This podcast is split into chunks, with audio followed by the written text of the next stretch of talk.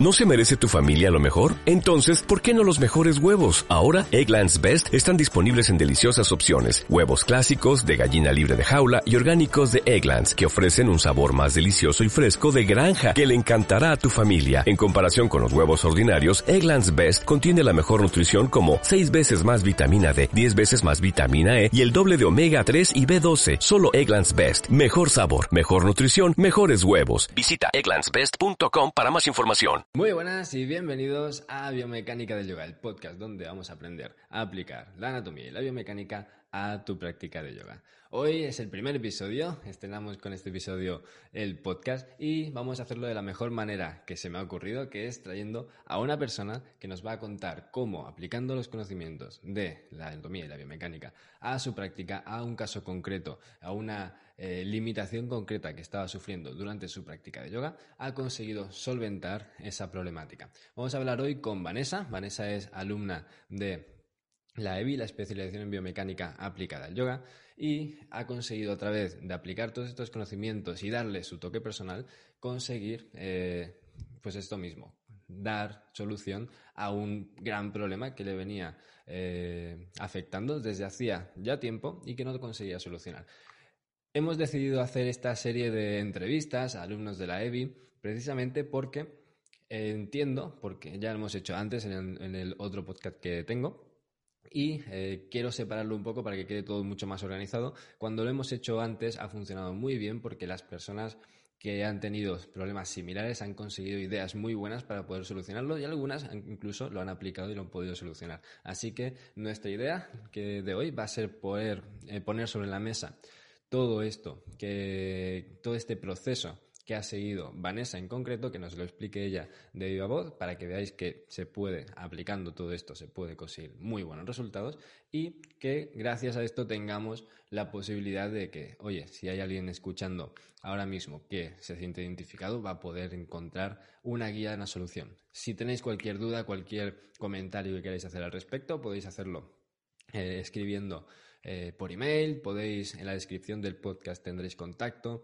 también aquí en YouTube, si lo veis en, YouTube podéis escribir los comentarios, ¿vale? Y vamos a responder a todo lo que haga falta porque para eso lo estamos haciendo, para llegar a cuanta más gente, mejor. Así que vamos directamente con ello. Muy buenas, Vanessa, bienvenida y muchísimas gracias por aceptar la invitación.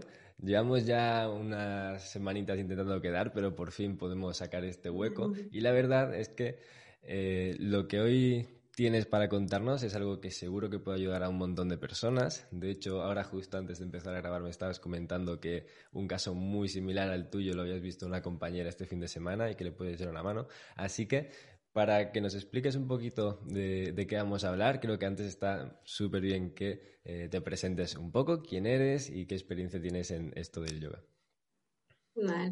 Hola Ariel, bueno, eh, muy agradecida por supuesto, la verdad que un honor, en verdad, eh, poder tener este espacio para, para compartir mi experiencia.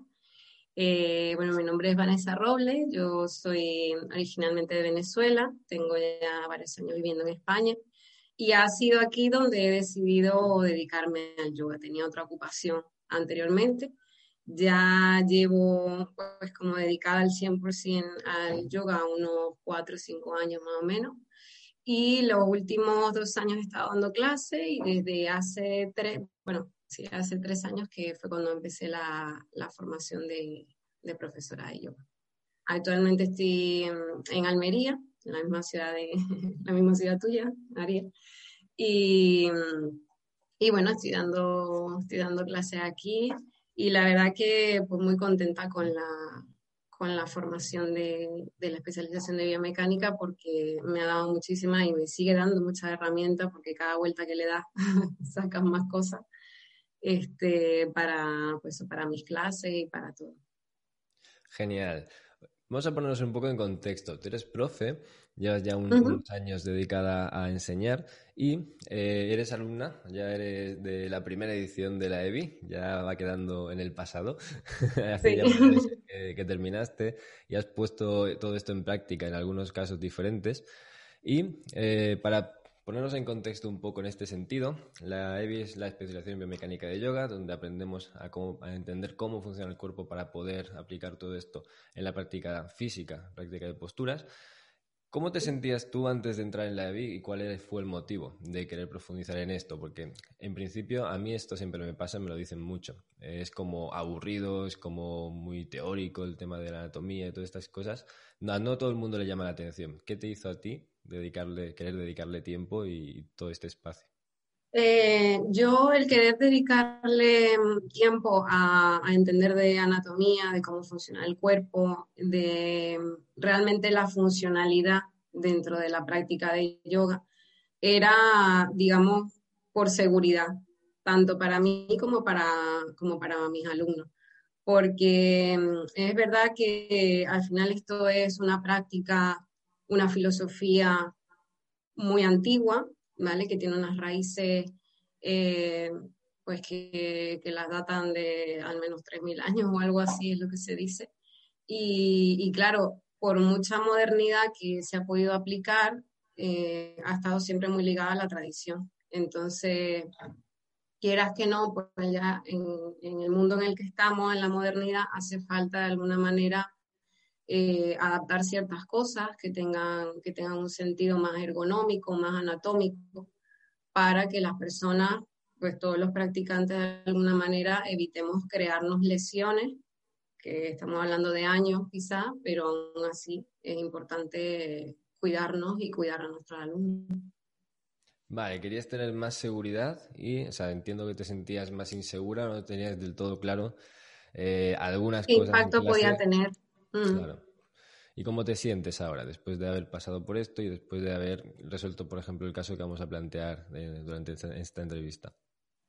Eh, bueno, obviamente las sensaciones me cambiaron mucho. Eh, ya tengo más tranquilidad, si se quiere, en, cuanto a, poder abordar mis clases, en cuanto a poder abordar mi práctica porque eh, tengo ciertos conocimientos y ciertas herramientas. Es verdad que es un mundo, como todos los mundos, muy amplio, la anatomía, la biomecánica, el, cómo trabajar el cuerpo de la mejor manera, pero hay unas claves que al final, teniéndolas, sabiendo que se repiten en todo, ¿no? Cuando apoyas las manos, cuando apoyas los pies, cuando flexionas la columna, cuando la extiendes, cómo mueves la cadera, o sea, es como hablando quizá de todas las bisagras del cuerpo, si sabes cuál es su rango y, cómo no pasarte, eh, ya con esas claves de ahí lo que hace es avanzar. Entonces es lo que siento que, tengo ahora, que tengo esas claves y que puedo estar más tranquila a la hora de dirigir a, una persona o, o de hacer yo mi práctica. Y si tuvieses que elegir una única cosa de entre todo lo que hayas podido aprender o sacar de, la EBI, ¿con qué te quedarías? Pues yo me quedaría con que las técnicas para entrar y para salir de las posturas y las partes que implican las posturas de yoga tengan sentido anatómico que tenga un propósito de para qué estás haciendo eso en concreto. No porque la asana viene en un libro y se ve bien, o porque la ves en algún sitio y se ve bien, porque de vista no es el yoga. El yoga al final va de lo que tú experimentas, pero también de lo que tu cuerpo te va permitiendo hacer o a lo mejor no te permite. Y eso es también lo que cuando tienes estos conocimientos puedes llegar a entender, que no todos los cuerpos son iguales, y hay límites, aunque mm, eh, quizá haya gente que no se los quiera plantear, pero es que hay límites porque el cuerpo pues, los tiene. Y, y, tú puedes potenciar ciertas cosas y hay otras que las tienes que adaptar, sí o sí. Genial. Hablando de adaptar, entonces, hoy el caso que queríamos plantear es un caso que además fue complejo cuando lo estuviste abordando, le tuviste mm. que dar varias vueltas. Eh, ibas progresando pero no a la velocidad que querías. Era como un caso que, se te resistió, pero al final fue un, caso muy chulo. O sea, a mí me gustó mucho cómo se desarrolló. ¿Nos cuentas un poquito cuál era el planteamiento inicial de ese caso, qué te estabas, eh, qué, qué estaba ocurriendo y cómo pensaste, por lo menos en un principio, que podrías abordarlo? Sí, eh, a ver, yo mm, de inicio lo vi dirigido concretamente a analizar ¿no? Eh, biomecánicamente una postura, que es la del bebé feliz o Ananda Balasana, que me resultaba incómoda y la elegí en concreto porque me llamó la atención, sobre todo durante mi formación de yoga, que para muchas personas era una postura de descanso, de relajación, de ir incluso ya llevando el cuerpo a bajar el ritmo y, casi que pasar de ella a sabásana, ¿no? que es la relajación final tumbada en el suelo. Y para mí no, no, no la experimenté nunca de esa forma, o sea, me resultaba molesta. Concretamente en la zona que cuando hice la EGI pensé en un inicio que podía ser la inserción de los cuádriceps en la cadera, o sea, como el pliegue, para ponerlo en algo, en un idioma más cotidiano, lo que viene siendo la zona del pliegue del muslo hacia cuando te traes la pierna hacia el pecho, ¿vale? Como esa, esa zona de allí me, me molestaba. Mm, también es verdad que yo la postura en ningún momento me la planteaba hacer con ayudas ni con nada que me asistiera, sino intentar hacerla, pues como había dicho antes, como se ve la postura, pues hacerla así, tal cual, ¿no? Tener esa proximidad de las piernas hacia el cuerpo, de que la rodilla vaya hacia la axila, de que la mano llegue bien a sujetar el pie, todo eso. Y eh, ya entrando en lo que era el método paso a paso, que se ve como el trabajo final de la especialización, eh, me di cuenta que, bueno, que tenía que ampliar bastante el contexto. O sea, que no era, me molesta este punto aquí y ahí se queda, sino era tener en consideración, pues, todo lo que, lo que me rodeaba a mí como persona de caso de estudio, ¿no? Del tipo de vida que llevo, del impacto que eso puede tener, eh, de qué otras posturas a lo mejor o asana tenía una molestia similar, qué ocurría, y eh, por mi caso concretamente, yo, al igual que muchísimas personas, hoy en día sufro de estrés crónico, ¿no? Entonces eso obviamente está claro que sin necesidad de ser especialista en nada, sabemos que eso nos tensa el cuerpo en diferentes maneras.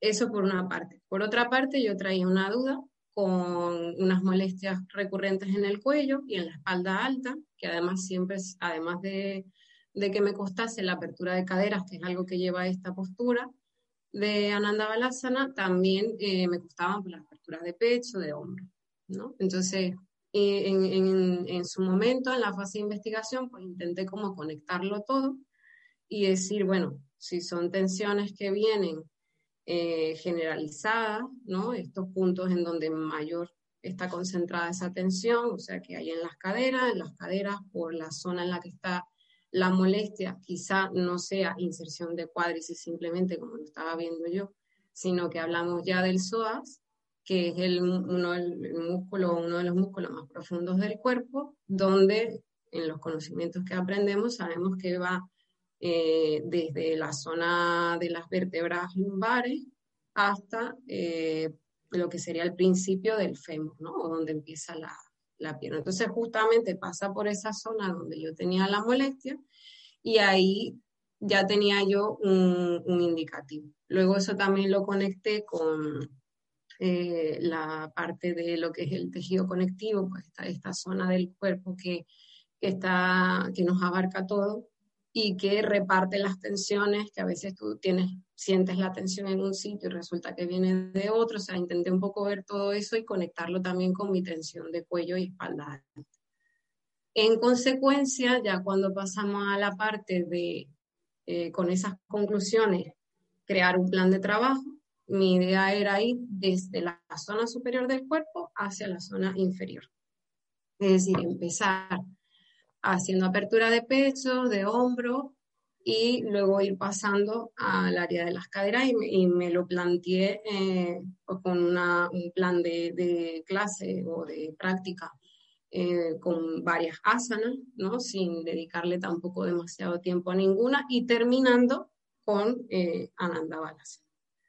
En su momento, la única adaptación que le hice fue el tener en cuenta hacer una rotación externa de cadera, es decir, en lugar de traer directamente la rodilla al pecho y entrar en la postura, era traer la rodilla por fuera, ¿no? Directamente, y luego buscar acercarla al cuerpo. Eso me cambió un poco la sensación, pero aún había una molestia considerable.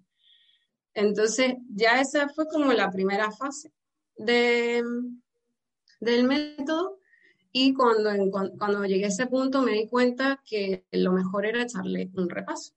Entonces, cuando le doy un repaso es cuando aprovecho la opción que tenía contigo de hacer una tutoría ya personalizada, con la ventaja que está en Almería y te podía ver en persona además, que eso, o quieras que no, también ayuda bastante. Y entonces ya en ese repaso, pues tú de alguna manera rescataste la mayoría de las cosas que yo había considerado, pero hiciste dos cambios que para mí lo transformaron todo, que era cambiar el orden y resumir. Cambiar el orden de pasar de trabajar primero cadera y luego la zona superior del cuerpo, ¿no? Eh, hombro, eh, pecho, espalda, todo esto.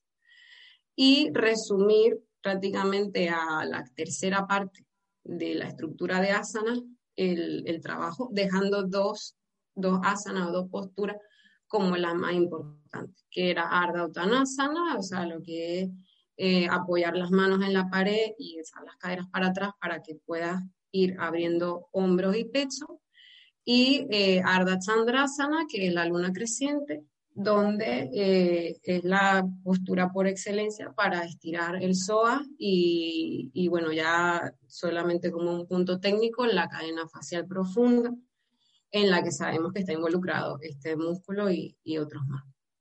Entonces, eso, eso en su momento tú me lo, me lo sugeriste como un plan de trabajo, con unos intervalos de tiempo, con una escala de, cuatro semanas en las que cada semana iba incrementando los intervalos de tiempo, practicando, haciendo la práctica un día sí, un día no, más o menos, o, como mucho cada dos días. Y yo lo que me encontré en ese momento fue que mm, de los intervalos de la segunda semana no incrementé más, porque ahí ya empecé a, a darme cuenta de otra parte que era el cómo estaba experimentando yo ese plan de trabajo. Antes de seguir por ahí, que es un punto súper interesante, para que se quede un poco más claro esta, esta primera parte de un abordaje puramente técnico del caso en concreto, ¿cuál era la sensación exactamente que tenías tú al hacer la postura? Porque dices que tenías molestias, que tenías algún tipo de dolor puntual. ¿Cómo era exactamente? yo sentía como si...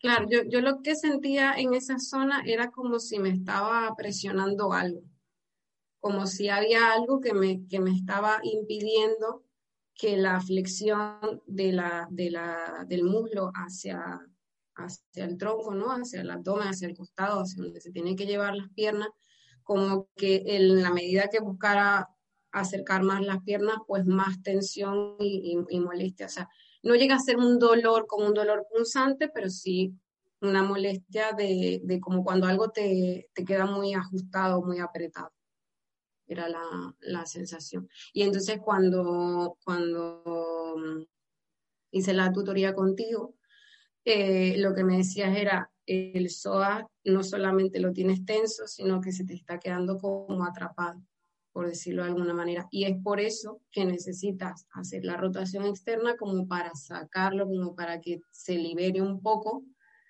en su posición y puedas luego atraer la pierna, pero como está tenso, la molestia, aunque disminuya, la vas a tener hasta que puedas destensar, por decirlo de alguna manera, el, Y nos centramos en dos posturas principales, una que era de estiramiento de psoas y luego algo que era de movilidad de hombros.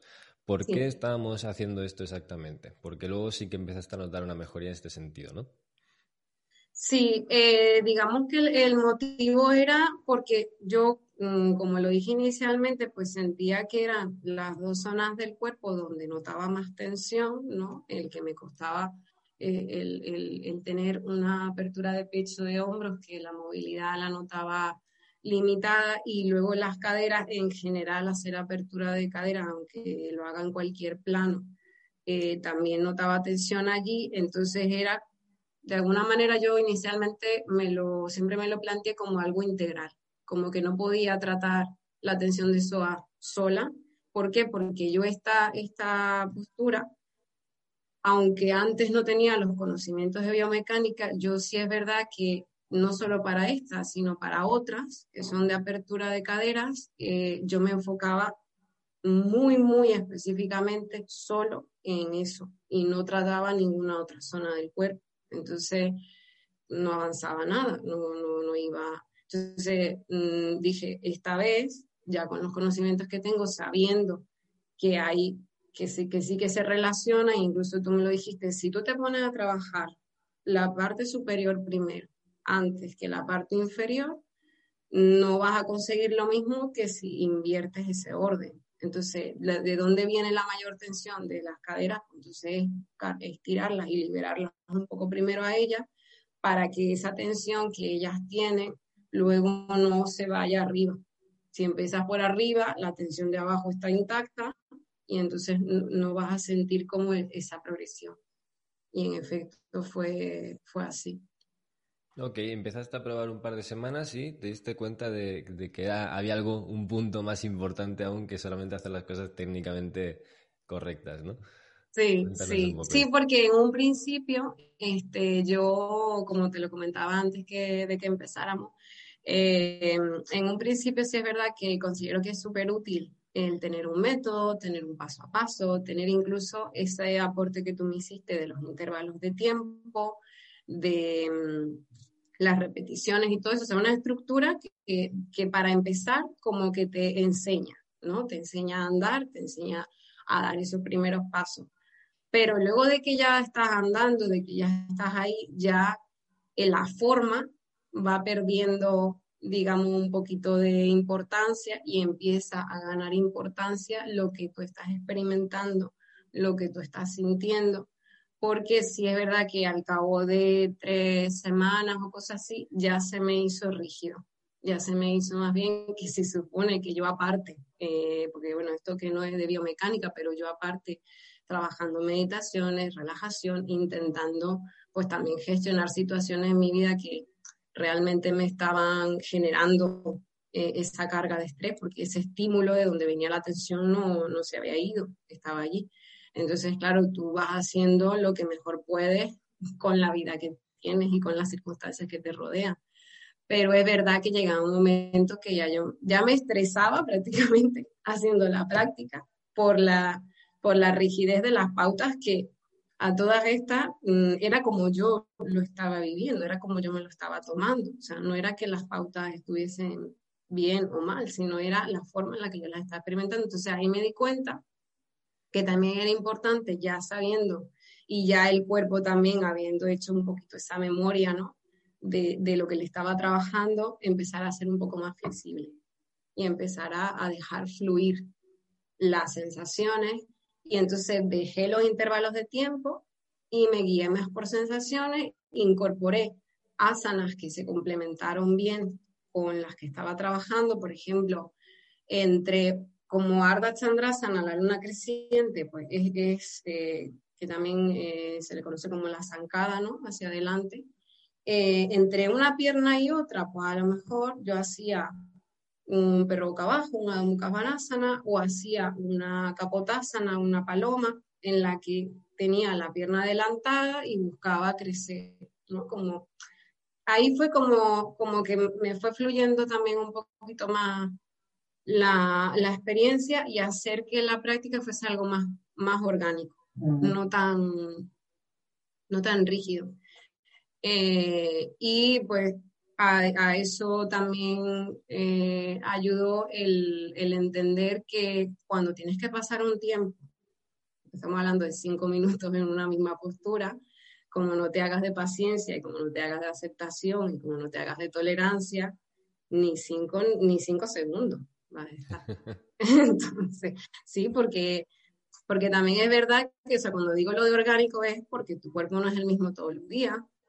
Todo lo que, ha, eh, algo que, he llegado yo a leer en unas ocasiones que me ha gustado mucho es todo lo que te ha pasado antes de que tú llegues a tu esterilla o antes de que te, te pongas a practicar, puede influenciar directamente esa práctica.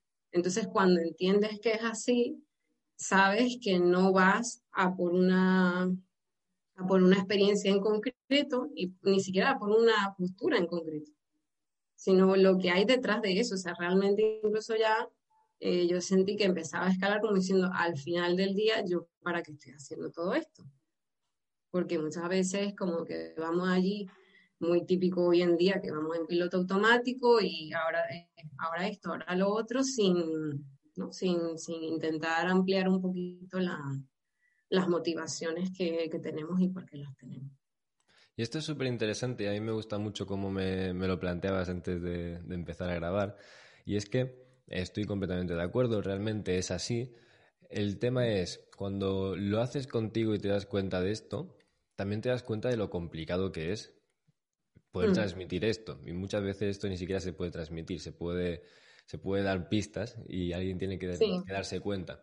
Cuando tú eres profe y estás aplicando todos estos conocimientos en clase o, tienes algún alumno privado o estás haciendo algún trabajo de yoga terapéutico con alguna rehabilitación o algo similar, cuando estás en un punto en el que estás adaptando una práctica de forma bastante concreta, mm. tú ahora que ya eres profe, que ya aplicas todo esto en tus clases, ¿cómo, cómo lo llevas?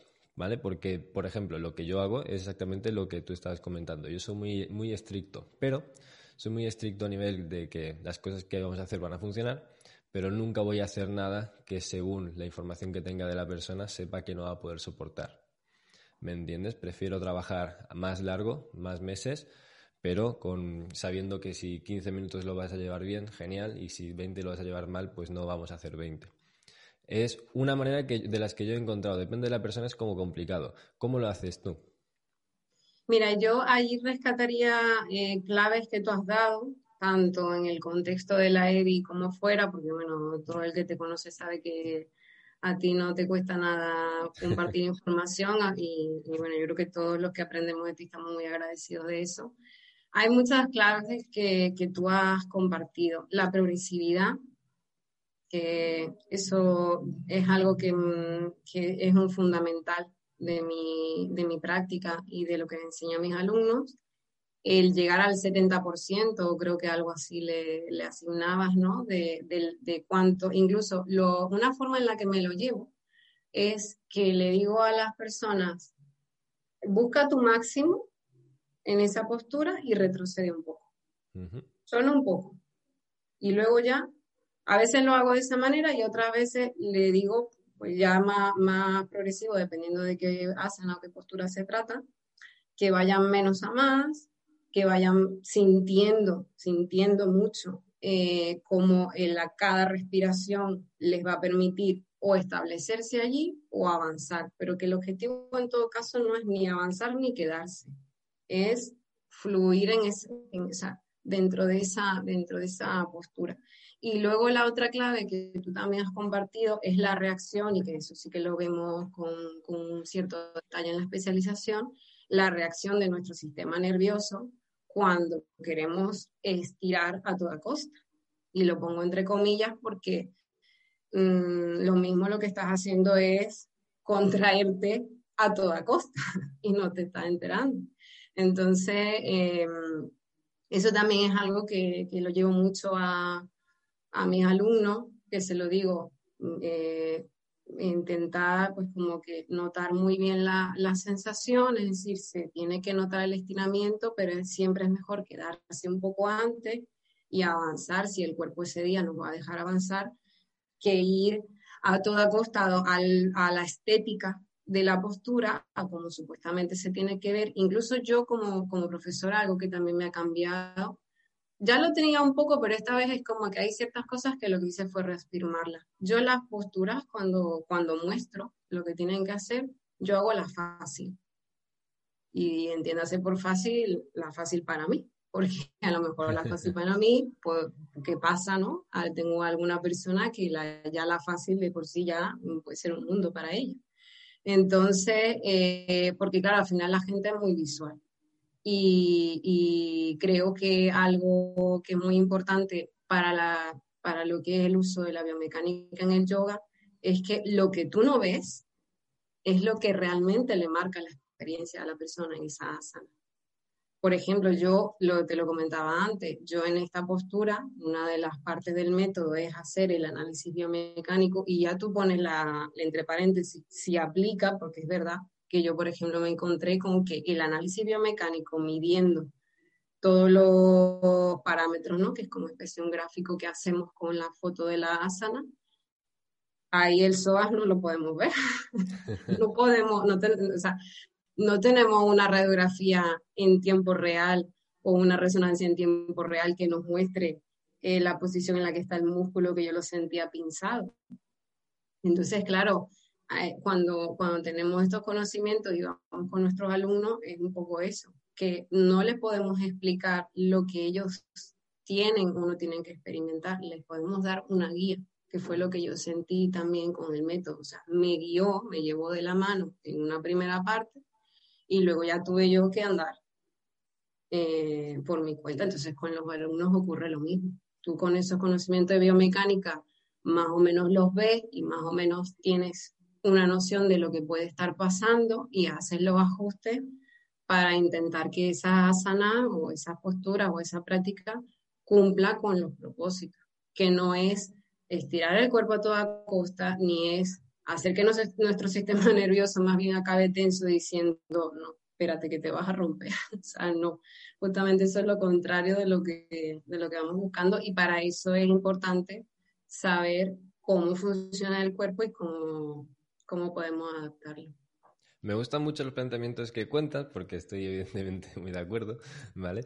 Pero me gusta mucho el, punto de que repites constantemente la importancia del para qué estás haciendo lo que, lo que haces en concreto y el punto en el que tienes que eh, comprender que no todo es intuitivo. Y eso es una de las cosas que yo veo que principalmente en general, eh, da igual practicantes, muchísimos profes, una mayoría de personas en el mundo del yoga, no termina de tener muy claro. Y aunque yo estoy completamente de acuerdo con que la intuición es una habilidad, es algo que hay que desarrollar al máximo posible, no todo puede ser racional. Cuando hablamos del cuerpo hablamos de algo muy concreto. Muchas veces hablamos de cuestiones que son como son y que no, no intuyas o creas que va a ser diferente, va a cambiar demasiado.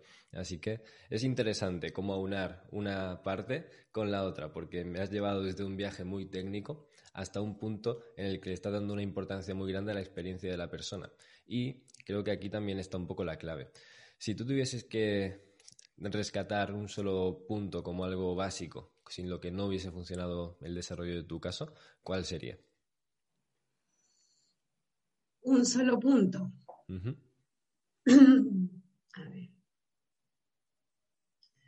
Yo creo que la, la actitud ante la práctica, o sea, la,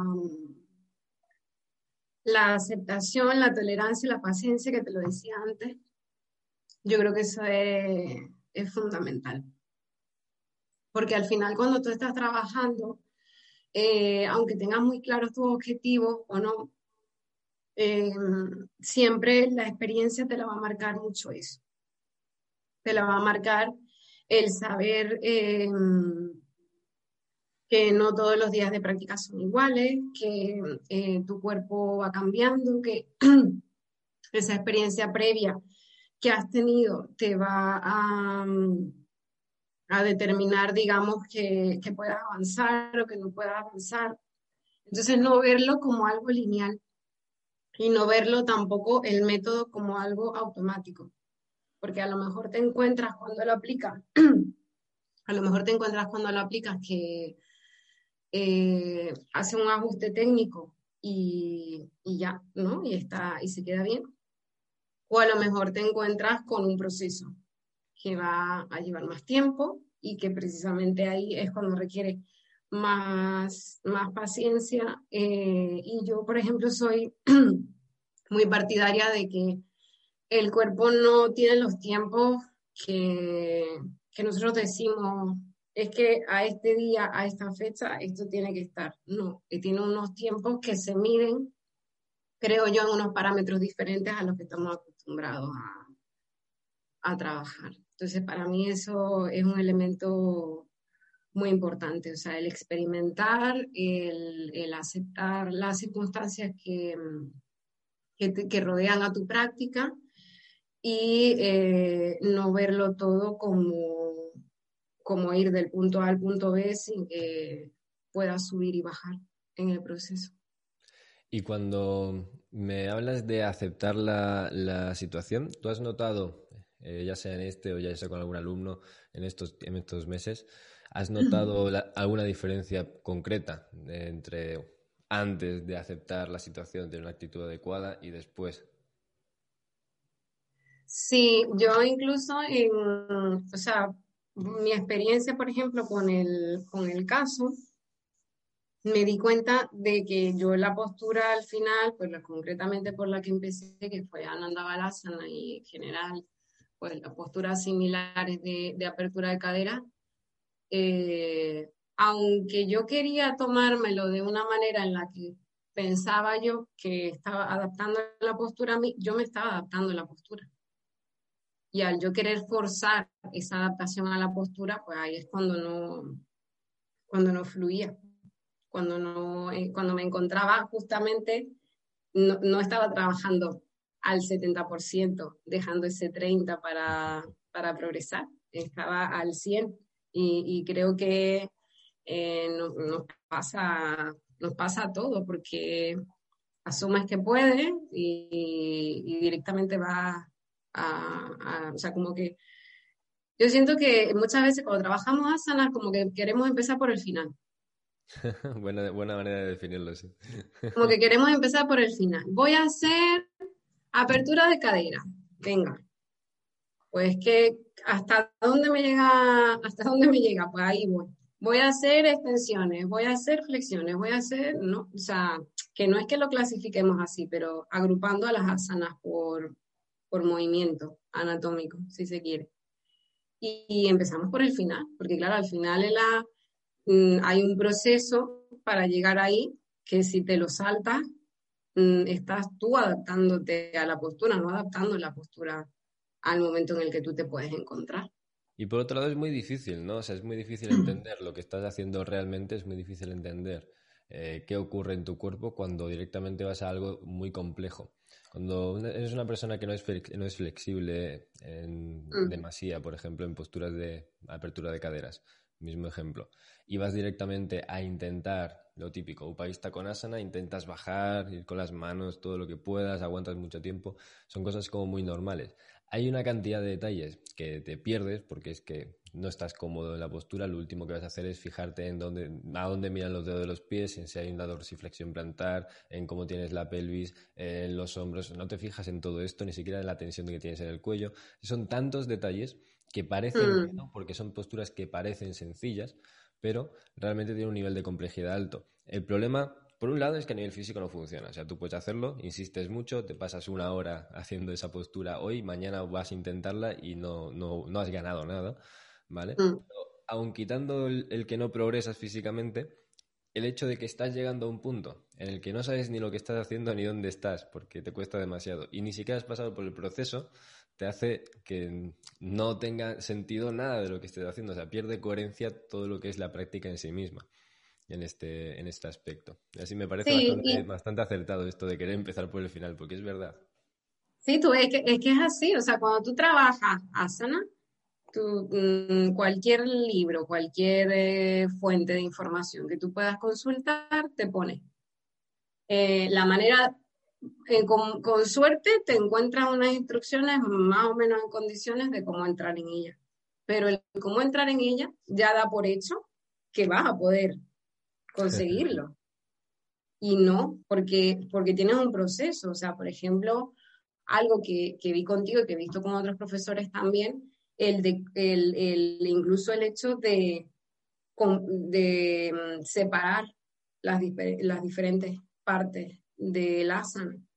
O sea, empezando que si tiene apoyo de pie o no tiene apoyo de pie, ya hay algo que tienes que considerar, que si tiene flexiones o no tiene flexiones de rodilla, luego de cadera, luego de, como decía yo antes, ¿no? O sea, en qué posición incluso, por decir, por ponerlo así, están todas las articulaciones o todas las bisagras en esa postura en específico. Entonces, si tú vas considerando cada punto, ahí es cuando te encuentras, por ejemplo, una persona haciendo postura de triángulo o triconásana que lleva una, una, inclinación, que lleva esto, lo otro, diciéndote que le molesta una zona que, que si eh, ves a la mayoría de la gente en una zona que casi que nada más le molesta a esa persona, al resto ni, ni le duele eso. O Lo que es más, si haces la entrada en esa postura porque asumes que vas a poder ir al 100%, lo mismo, te generas una, una sensación que no corresponde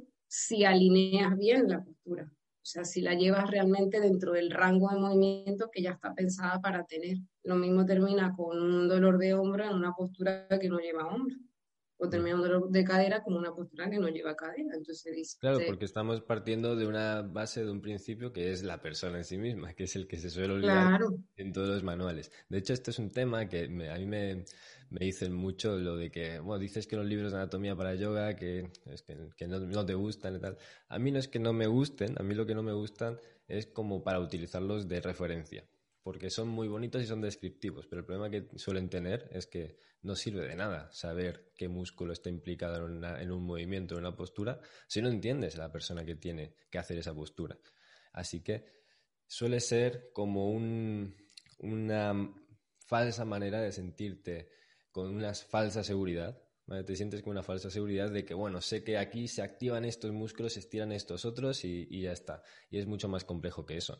En tu caso, por ejemplo, Ananda Balasana te molestaba una posición que no es nada habitual. Yo no he visto nunca a nadie que le, que le molestase así. Ahora tú has encontrado a otra persona en una formación este fin de semana que le molestaba exactamente lo mismo y que realmente es una cuestión que no va de la postura, la mecánica y siquiera de la postura en concreto, sino de entender desde dónde parte. de dónde viene la molestia, claro. Y luego también, eh, o sea, rescatando lo que te decía antes, de que empezamos por el final con el tema de la asana y la práctica física del yoga, eh, también está el, también rescatando, creo que eso lo, lo, comenté antes, lo de la, lo que experimenta cada, cada quien. Pero ya, ya, ya ni siquiera hablando de porque en dónde le pueda doler o en dónde no, o, como, sino realmente la experiencia, o sea, lo, que tú vives mientras estás haciendo esa práctica, mientras estás haciendo esa asana,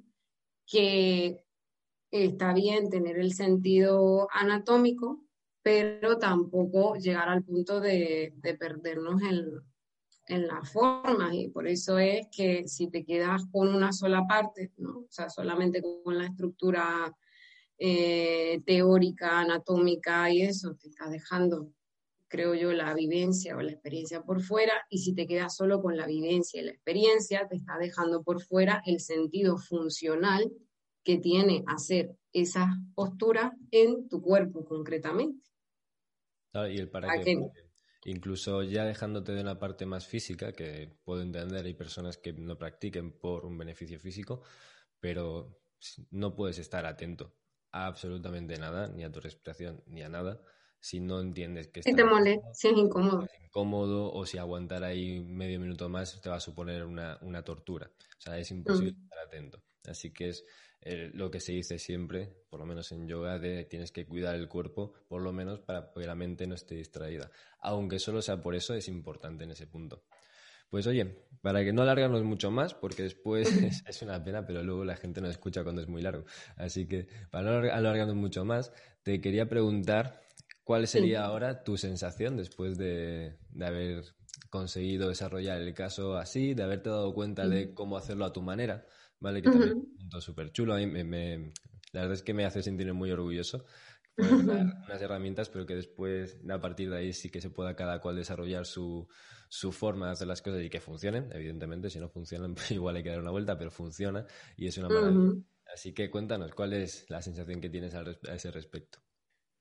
Eh, bueno, mira, yo ya la, el asana en concreto ya voy, o sea, hablando, digamos, en un plano físico primeramente, eh, ya voy notando más la, creo que vienen siendo más bien los aductores, más que, más que esa zona, ¿no? Como que hay un, ya la sensación es un poco más estiramiento aductores. ¿Qué pasa? Que no es que no ocurría, sino que la otra sensación lo, lo solapaba.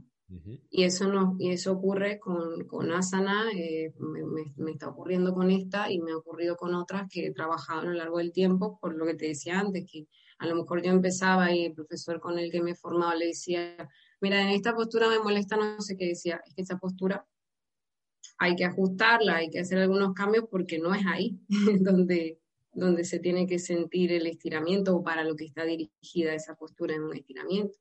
Entonces, claro, cuando, o sea, la, la, experiencia que he tenido que he podido avanzar, también es verdad que a mí eh, me cambia mucho las sensaciones y supongo que habrá, habrá, mucha gente que también, no lo he preguntado, pero lo preguntaré. El, el por ejemplo, nosotros que estamos en cuatro estaciones, eh, pues la época de frío a la época de, de, calor, a mí, por ejemplo, me avanza muchísimo la práctica, porque pues, en, época de calor pues noto yo el cuerpo más, ¿sabes? Como que puedo dar más. Me, da mucho más, no tengo que hacer tanto calentamiento. En invierno es como que el cuerpo está tenso porque tiene frío, por decirlo así. Yo tengo que entrar mucho en calor, o sea, tengo que hacer otra serie de cosas que ahora no.